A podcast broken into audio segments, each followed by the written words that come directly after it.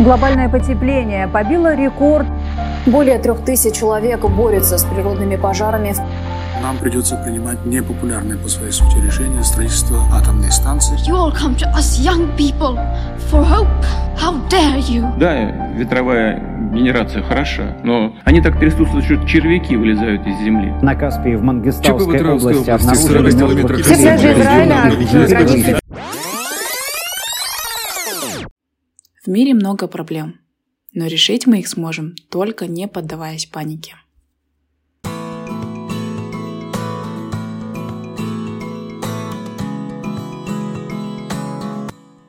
Вы слушаете подкаст «Экология без паника». Вторую часть второго эпизода, который посвящен мусорным полигонам.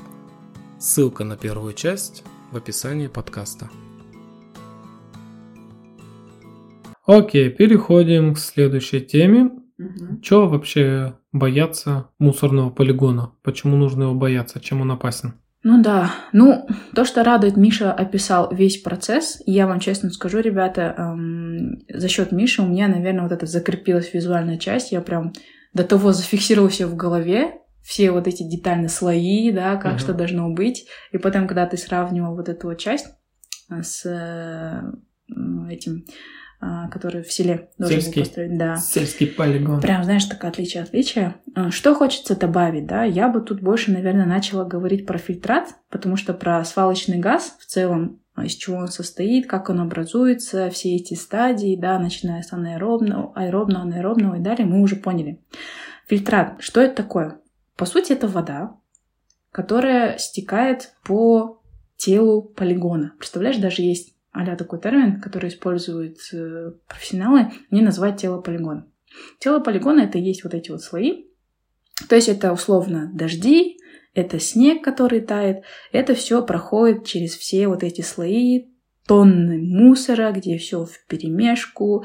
И, конечно, как Миша сказал, там а, основная часть, больше 70% это органика. Ну, наши пищевые отходы, органические отходы. И проходя через все эти слои, образуется этот фильтрат, который ну, наверное, можно сказать, сто процентов он токсичный, потому Конечно, что там, же разные вида, батарейки, да, мусора. там лаки. И это все образует состав фильтрата, и его нужно утилизировать. То есть, когда ты говорил про а, смету этого села, да, что они хотят, чтобы он испарялся, вот для меня это было шоком. Как они это обосновывают? Потому что я знаю, что его нужно а, утилизировать. Я задумалась, а как его утилизируют? И представляешь, есть, оказывается, специальные а, компании, которые занимаются, которые принимают фильтрат, или концентраты фильтрата с полигонов Ага. и занимаются его утилизацией. То есть, по сути, они приезжают со своей техникой, забирают, условно говоря, свои тары этот фильтрат, увозят его. Ковшиком набирает. Не знаю, как набирают, но набирают. Вот этот момент я не могу представить у себя в голове.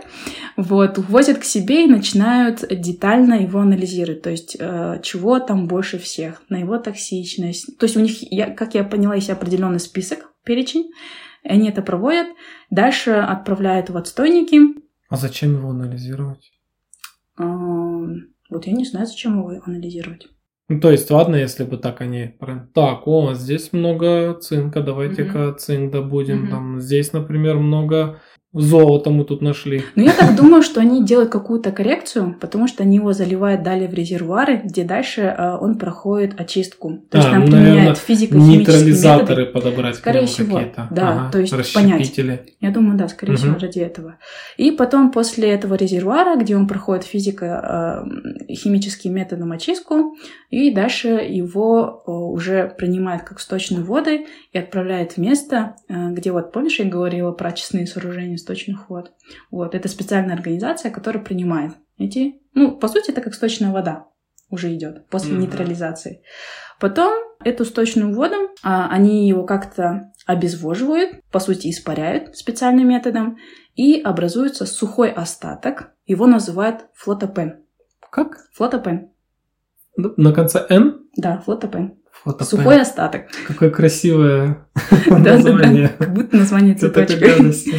Вот. И потом этот сухой остаток сжигают, и вот эту золу, потом ее смешивают с сорбирующим а, каким-то материалом, и потом отправляют на полигон. и используют вместе с этим грунтом, который там условно обсыпает слои. То есть, по сути, они его и захоронили. Возвращают обратно. Да. Ну, То есть ну, была да. жидкость и приходит как уже условно зола и обратно захоранивается в этот полигон. Ну, вы поняли, да, ребят, в чем опасность полигона? Это свалочный газ и это фильтрат. А фильтрат опасен тем, если, не дай бог, он попадет в сточные воды, а сточные воды мы пьем, и тут вступает в закон э, водообмена, водного круговорота. Поэтому очень опасно, когда они сказали, что он испаряется. Так, ну про свалочный газ хотел бы добавить. Э, Основная его опасность, что это отравление. То есть э, есть разные концентрации. Какой-то там ты почувствуешь, да, но это еще не будет опасно. А какие-то газы, они действуют очень долго. Ты, например, живешь возле полигона, и ты постоянно вот этими дышишь испарениями. И есть исследования, которые показывают, что а, чем ближе люди живут к свалке, тем чаще они болеют. Вот эти слизистые, глаза незащищенные, да, это легкие, ну и, конечно, раковые заболевания. Мгм, Да, кожа, конечно же. Но я тоже поискал много-много статей, и я наткнулся на одну очень интересную статью, где а, многие ученые вот рисовали графики зависимости, но тут же им вторили в ответ, ребята, ваши исследования нельзя принимать. Просто дело в том, что возле свалок живут люди с очень низким уровнем дохода. И откуда вы знаете, что это из-за свалки они болеют чаще, а не из-за того, что они плохо питаются, не занимаются спортом, там носят дешевые вещи, покупают дешевые игрушки и так далее. И поэтому нет таких серьезных исследований, которые бы приняли. И Кому-то интересно их вот опровергать. А, Хочу привести один случай, который Мгм. произошел 21 марта 2018 года. Мгм. Это чтобы закрепить опасность свалочного газа, да?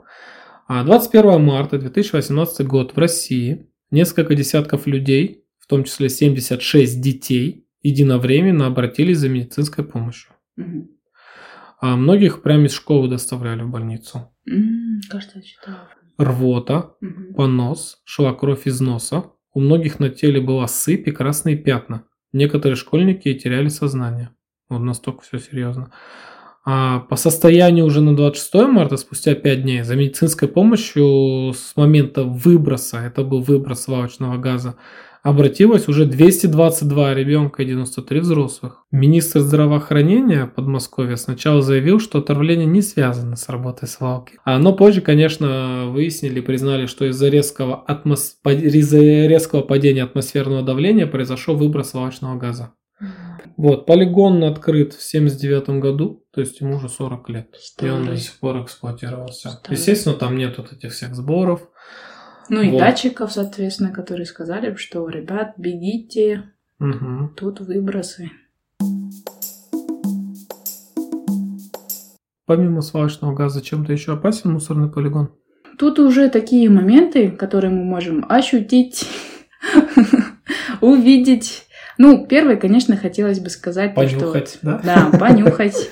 Это, конечно, вот кто был, а, точно знает вот эту вот проблему разлетающихся пакетов. А вы знаете, у нас больше преобладает степь, так что это даже не знаю. Если посмотреть с дрона, это, наверное, даже красиво будет выглядеть. Очень красиво. Есть какой-то участок, когда на поезде едешь в Атар, Мгм. там по краям вот эти вот все вот так усыпано пакетами белыми, да, как будто снег лежит. Это очень красиво. А, Как бы это иронично не звучало. Ну и, конечно, это запах стал из свалочного газа. Без этого никак. Ну, на свалках, я думаю, без них не обойтись. Ну и это, конечно, различные заразы, которые обычно переносят это бездомные животные, это собаки, ну и грызуны. Вот, я вот честно, никогда не интересовалась грызунами. То есть меня никогда не кусали грызуны никакие. Ну, мне было интересно вообще, в чем опасность, все, почему все боятся грызунов и что они могут, например, принести из того же самого а, с- свалки. Я потом наткнулась на статью, а, вот ровно год, в 2021 году вышла статья, не помню уже ресурс какой, в городе Шимкент. Недалеко от города Шимкента есть, оказывается, свалка такая. Ну, небольшая, но она так постоянная. Я так поняла, это более ближе к загороду. И там образовались эти вот э, грызуны, крысы. Потом ввели официально, прям сделали новость, что будет детаризация. Дератизация, прости. Да, да, дер, От слова дератизация. red, крыса. Да, да, да, red, А. точно говоришь.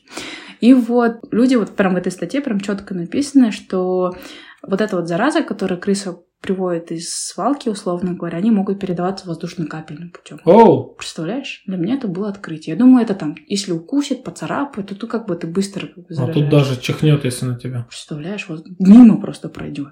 Вот. И болезни это чума, сыпный тиф, самые такие распространенные бешенства. Так что в этом есть опасность. К сожалению, по собакам не могу точно сказать, но я думаю, что, скорее всего, ну, представьте, да, если э, шины машины обеззараживают, да, когда они выезжают с полигона, а тут свалки, тут даже, знаете, есть случаи, когда туда залезают и крупнорогатый скот, наедается этих пластиковых пакетов, умирает, падеж скота, да, небольшой, это же тоже как бы урон. И они ну, еще ладно, приходят... не умирает, она елась, там всякой токсичной гадости Ну. пришла и молочко тебе дала. Да, да, да. Это как бы Калорийное. все взаимосвязано. Ну и дальше про пожары. Чем опасен пожар? Это, собственно, все лоббисты мусоросжигательных заводов как М. раз-таки приводят тот аргумент, и в принципе здесь я с ними согласен, что от мусоросжигающего завода вреда в тысячи раз меньше, чем от пожара на мусорном полигоне. А как будет видно дальше, горят они у нас часто и много. Вот, а, потому что нельзя жечь пластик, да, а а там горит все, и батарейки горят, и пластик горит. Возникают такие соединения, которые не разрушаются, накапливаются в организме. Ой, ребят, сами Итак, друг другу ну вообще пожары на свалке из-за чего возникают? Часто происходит из-за поджога. Все-таки поджог. А потому что на- нашел кабель, что, что ты сделаешь? Резинку надо сжечь, металл сдать. Вот, э, ловили иногда таких. Потом жара, Мгм. горит сухостой, дошло до свалки, потому что чаще всего они нормально не огорожены. Мгм. Вот, а, из-за свалочного газа, Мгм. который на поверхности есть, а, любой электрический минимальный разряд в атмосфере, молния там или что-то еще, все, возникает пожар. Плюс стекло, Мгм. там же стеклобоя много, эффект линзы возникает, тоже, пожалуйста, тебе М. пожар. Вот. Поэтому причин для пожара очень-очень много. Но если нет э, свалочных газов, если нет пластика, Мгм. да, который можно переработать, то вреда будет намного меньше. Да и они гореть меньше будут. Итак, м, хочу немного рассказать по пожарам. Статистику по пожарам я не нашел, М. но я потратил 20 минут в интернете. Я загуглил пожар э, на полигон Казахстан, ну, там как-то еще, и открыл там страниц, наверное, 100, и Мгм. просто потом убирал повторяющиеся. Мгм. И вот, слушай. А, Я не спускался ниже 2020 года, уже два только Ну да, у меня всплыло, да. В общем, 19 год, май, пожар на полигоне Айтей. Мгм. Это наш родной полигончик возле Алматы. Я не знала, что он так Вот, назвали. дым дошел до Алматы. А, Особенно верхняя часть пострадала, которая всегда считается там самый чистый воздух. До полигона более 20 километров. Август 19 войск Каменогорск задыхается от дыма горящей свалки, заволокло весь центр города. А во время мусора города обнаружили, что вырабатывается хлористый водород. А июнь 2020, трасса Алматы-Капшагай, а, несколько дней дымилась свалка. А, было- Произошли аварии из-за дыма, Мгм. потому что был очень густой, и даже перекрывали трас- трассу. Вот, э, были зафиксированы превышение допустимой концентрации диоксида серы и формальдегида. Мгм. Вот, даже в полтора километрах от очагов возгорания. Дым доходил до сел. Июнь 2020, Илийский район, это у нас, горела свалка более трех гектаров. Там прям самолетов э, снимали, а, огромный огонь был, очень долго тушили. И вот, кажется, он дошел до нашего города. Помнишь, в кафешке мы Да. сидели? У нас даже сразу оперативно всякие Tengri News или кто там брали интервью. Август 2020, Астана. Смог Мгм. в городе из-за пожара на полигоне. А 21 год май. Вторые сутки горит мусорный полигон в Усть-Каменогорске. Мгм. Площадь, гос- э, площадь пожара достигла 1 гектара. Июль 21 Актобея. А Третий раз за год горит мусорный полигон. Окутал весь город. То есть Мгм. в июле уже третий раз загорелся полигон. Понимаешь, это все длится. Вот сейчас города повторяются. Э, меняется год, месяц, но проблема все та же, та же, та же, и, и вообще как будто ничего не меняется. А апрель 22 пожар на полигоне в Мангостауской области, там возле какого-то села. Апрель 22 город Алтай, Восточно-Казахстанская область. Шестой день горит свалка. Люди ощущают першение в горле, э, слезятся глаза. А подобраться к очагу возгорания непросто. Температура поднимается из глубин свалки. Вот, слушай, это mm-hmm. очень интересный момент. Температура поднимается из глубин свалки, плавит верхний слой бытовых отходов, в результате создается непроницаемый пласт, который не пропускает воду. Ого, даже так. Даже так. Поэтому их тяжело потушить. Дальше, 22 год, село Тайтубе блюз Нур-Султана. Задыхается от дыма. Каждый год горит несанкционированная свалка. Шимкент, июль 22. А от микрорайона Акжар до свалки 3 километра. Очень часто тлеет. Там люди жгут мусор. 7 лет уже страдают от этого. Август 22 опять Актубе. Дошел дым до города. С начала года в департамент по чрезвычайным ситуациям поступило 10 сообщений о загорании мусорного полигона. Обслуживающая компания 10 раз была привлечена к административной ответственности. То есть это оператор, который обслуживает, обслуживает да. полигон. По статье 410, часть 2. Нарушение или невыполнение требований пожарной безопасности от 30 до 100 МРП. Да. Так, ну и последний, да, сентябрь 2022 года. 8 дней горел мусорный полигон в Уральске. Да. И причина возгорания – добытчики металлического лома жгли кабеля. Так, что у нас там дальше, я уже забыл. Почему нельзя жечь мусор? Почему как нельзя жечь мусор? Ну, все понятно, диоксины, фураны. Пластик, если он спокойно лежит, mm-hmm. разлагается потихонечку, там от него особого вреда нет. От него вред, что его очень много. Ну и микропластик. Да, микропластик. Ну, все равно в какой-то момент тоже пропадает. Вот. Но когда ты только начинаешь жечь пластик, тут уже все по-другому. Да. Ну, все же мы знаем, из чего делают пластик. Вот. Это, по сути, химический элемент. А, вот мы же говорим ПП, полипропилен, полиэтилен терафталат. То есть там вот эти вот полимеры образуют разные виды пластика. Ну и, конечно, по ним уже судят токсичность. Вот почему мы говорим шестерка, это самый, почти самый токсичный вид пластика, который мы используем у себя в быту. Вот этот вот особенно спененный. Не поливеню хлорид самый вредный? Нет, ну... А, в быту. Да, в быту. Угу. А полив... Да, да, ты прав. Кстати, я была в шоке, что из него еще делают детские игрушки. Это правда? Я уже давно ничего не удивляюсь. Ну и представьте, Самый токсичный, да, как сказала Миша, это ПВХ, да, как мы привыкли говорить. Его сжигают, выделяют это, эти диоксины. А представьте, сколько такого пластика жгут в селах. Вообще, оказывается, запрещ... запрещено сжигать бытовой мусор в черте города. Это, оказывается, прям прописано в правилах благоустройства. И нельзя сжигать листву. Еще ремарка, мы тут не говорим про отдельные те же самые электронные отходы. Там же тоже отдельные виды пластика. Я знаю, что это больше АБС пластик идет. АБС, да. Да, и плюс этот состав микросхем, да, те же самые... Тяжелые металлы. Тяжелые металлы, да. То есть я даже не знаю, ну, конечно, понятно, что у каждого разная температура горения, но тем не менее это все уходит куда? Это все уходит в воздух, в атмосферу, потом э, вместе с золой и водой это уходит в почву, а уходя в воздух, в атмосферу, это влияет в конце вот этой вот всей цепочки на самого человека. Ну и отсюда, считайте, идет уже аллергия, ну, в плане воздействия на слизистую, на глаза, на кожу, то, что нас как бы в первую очередь затрагивает. Это все по цепочке постепенно уходит. Но запомните, ребят, это всегда идет кумулятивный эффект, эффект накопления. Так, и последняя тема на сегодня, разделчик. И вот э, рассказали, чем живет мусорный полигон, как его надо устраивать, чем он опасен. А вот э, закончил он свою жизнь, что, что потом происходит? Вот, помните, когда Миша приводил в пример э, документы села, да, которым собирались строить полигон, у него был срок 20 лет. То есть, э, по сути, срок определяется по разным критериям, то есть от количества людей, кто живет в этом регионе, и от возможности самого полигона.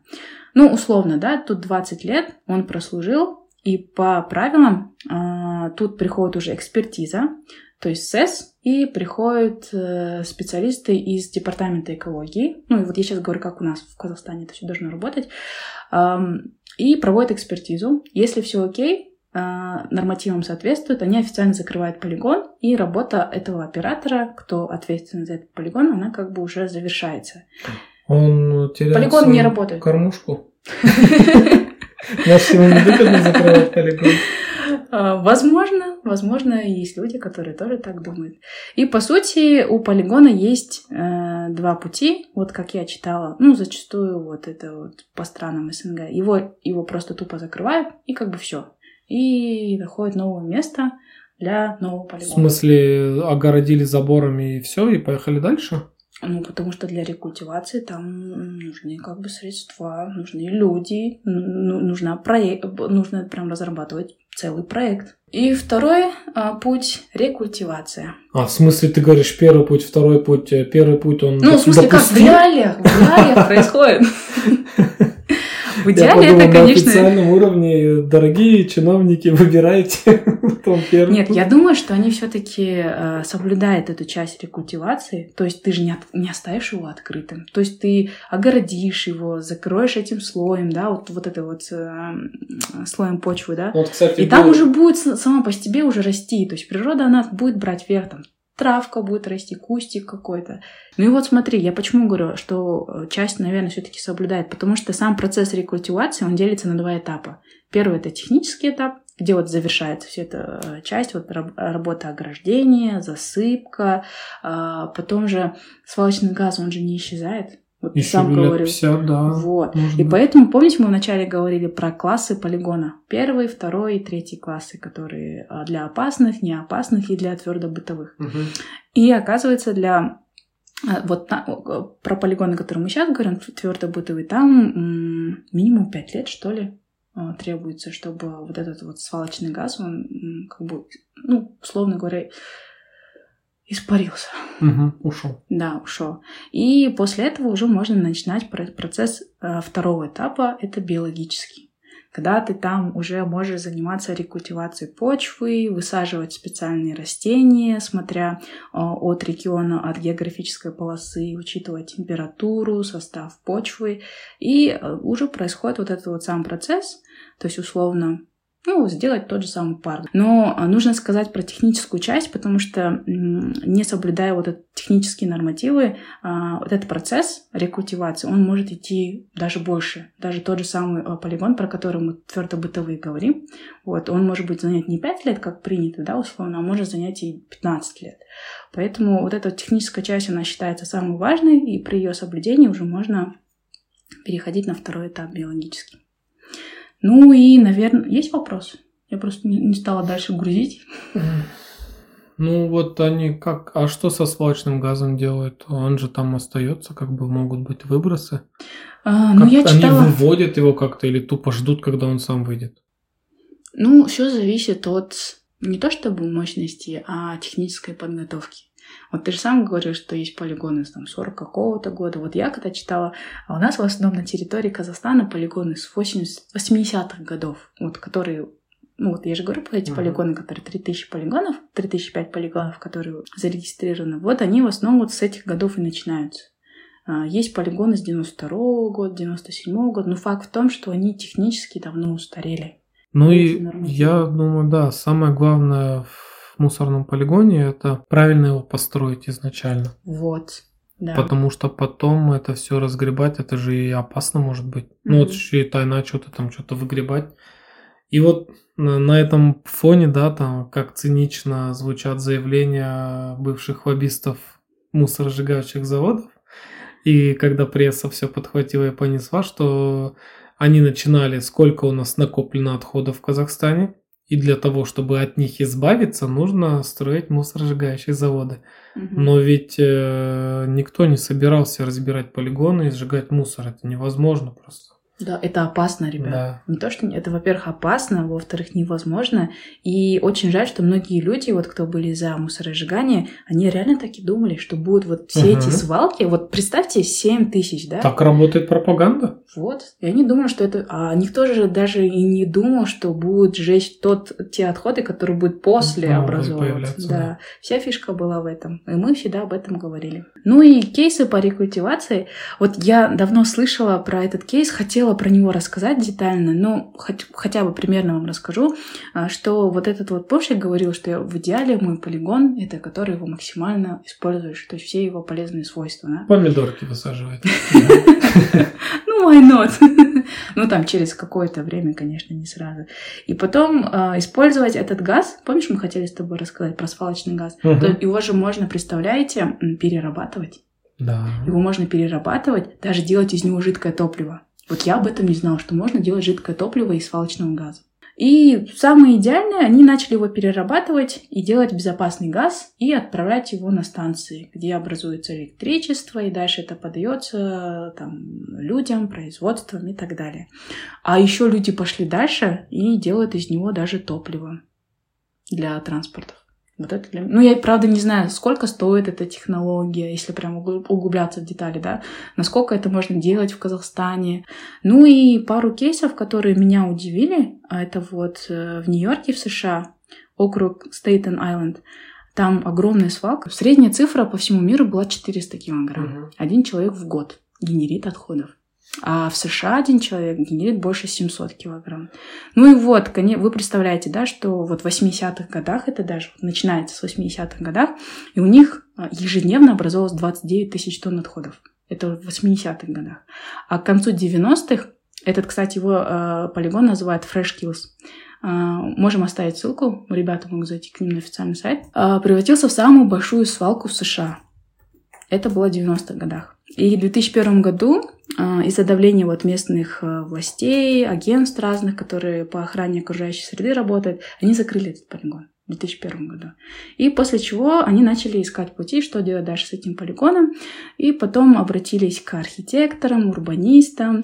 И там один а, ландшафтный архитектор предложил разделить его на 8,5 квадратных километров. Я, правда, не знаю, как это выглядит. На 5 зон. Примерно вот такого объема на 5 зон Мгм. и последовательно их расчищать. То есть, я так поняла, что они э, то, что можно там переработать, переработать. Я правда не знаю, что там можно было переработать под огромной кучей. Но факт в том, что вот в 2006 году на месте вот этой бывшей свалки построили специальный комплекс, который позволял сортировать около 900 тонн отходов в день. То есть, условно, полигон разделили, постепенно расчищают, Мгм. построили мусоросортировочный комплекс, а, вот. И очищенную таким образом территорию, по замыслу этого архитектора, они покрывали геотекстилем Мгм. и слоем плодородной почвы. Мгм. Вот, и на котором затем высаживали трав, тр- ну, различные травы, кусты, деревья, которые ну, э, были э, не акклиматизированы, как правильно, которые подходят под эту географическую широту. Ну и э, этот процесс до сих пор продолжается. То есть, представляешь, да? С 2000... А, еще не Да. Ну, они по плану должны его закончить в 2030 году. Но уже его большая часть уже превратилась в парк, прям такой естественный, даже смотрела фотографии, очень красивые. Я даже подумала, блин, если я буду в США в этом округе, ок- обязательно туда надо сходить. Ну, ну что, можно помечтать. Вот, тоже очень интересный кейс, который даже можно до сих пор его наблюдать, за ним смотреть и опыт, в принципе, перенимать. Мне понравилось. А, И второй кейс — это вот Рига, Латвия, тоже 70-х годов, а, начала формироваться этот полигон. Ну и в конце 90-х стало ясно, что это гигантская свалка. Она опасна для экологии целого региона. И вскоре власти Риги, они что сделали? Создали специальное предприятие, и начали заниматься рекультивацией этого полигона. Ну, в общем, они, в принципе, сделали то, что сделали в США. Но мне то, что понравилось в этом кейсе — чайки. Ну, кто вот был примерно рядом с полигоном на, на этом МСК, вот даже у нас в Алмате летают чайки. Хотя рядом водоемов нет. Да, они летают, представляешь? Я первый раз в жизни чайку увидела, вот когда на МСК ездила. Три года Это назад. очень грустно, что ты первый раз увидела чайку не у моря, а у Да. Согласна. Ладно, посмейся. И знаешь, эти чайки, даже после того, как закрыли полигон, они стали достопримечательностью. Они не, не улетели оттуда. У них там свои гнезда, они там живут, их подкармливают. Но люди приезжают специально в этот парк, чтобы посмотреть на чаек. У них рядом стоит тоже мусоросортировочный комплекс, они сортируют отходы, а вот эту органику они перерабатывают, получают из него, из него компост и биогаз. И еще плюс а, то, что меня тоже заинтересовало в этом кейсе, они, а, знаете, построили теплицы, выращивают цветы, огурцы, помидоры, и прям там на месте этой свалки это все продают. Ну, в основном это вот местные овощники, магазины, супермаркеты. А, заключение. А, сегодня вы, да, действительно узнали очень много. И, наверное, по нам даже слышно, что мы сами устали. Не, я просто морально, знаешь, как-то расстроилась от всего, всего что У меня язык устал просто. А, я часто пью. Вот. А что хочется? Чем завершить? Завершить хочется тем, что надо что-то делать. Потому что, да, проблемы есть, свалки постоянно горят. И наша с вами задача сделать так, чтобы как можно меньше мусора попадало на свалки, чтобы это не было проблемой. Вот, искать пути по, в первую очередь по уменьшению пищевых отходов. Вот, я думаю, мы посвятим этому второй сезон. Ну а вкратце что? Покупать столько, сколько ты съешь, а не выбрасывать еду. Там из оставшейся еды, как, как каких-то продуктов, приготовить что-то новое, вот, э, несколько раз подумать. Забирать еду из кафе, которую ты не доел, чтобы не было там стыдно, да, никто за это плохо не скажет. Например, это хорошо. Вот раньше я стеснялся сам просто. Ну, хоть мы сегодня и много страшной информации рассказали, тем не менее мы не унываем, мы не теряем надежду, мы знаем, что все это мы по-любому исправим, шаг за шагом, шаг за шагом. Поэтому мы экология без паники, где мы думаем глобально, действуем локально. Вот, и вы, друзья, присоединяйтесь к нам, действуйте вместе с нами, расширяйте свой кругозор и обязательно делитесь нашим подкастом с вашим окружением, пусть они тоже слушают. Особенно сегодняшняя информация, да, кто живет в деревнях, чтобы ни в коем случае не жгли пластик. Вот. А на этом все. Слушайте нас на удобных для вас площадок, смотрите нас, пишите комментарии, давайте обратную связь, задавайте вопросы, если мы что-то не раскрыли. Я тогда скажу Рахмет вам, Благодарим вас за то, что вы нас дослушали до конца. Мне кажется, это тоже большая работа. Вот, э, присоединяюсь к словам Миши, давать свою обратную связь. Э, и нам всегда приятно читать ваши комментарии, ваши отзывы, ваши реакции, ваши лайки, сердечки. Я проверяю. И все необходимые ссылки вы найдете к описанию данного эпизода. И еще раз, думаем глобально, действуем локально. С вами были Пакизат и... и Михаил. До новых услышаний.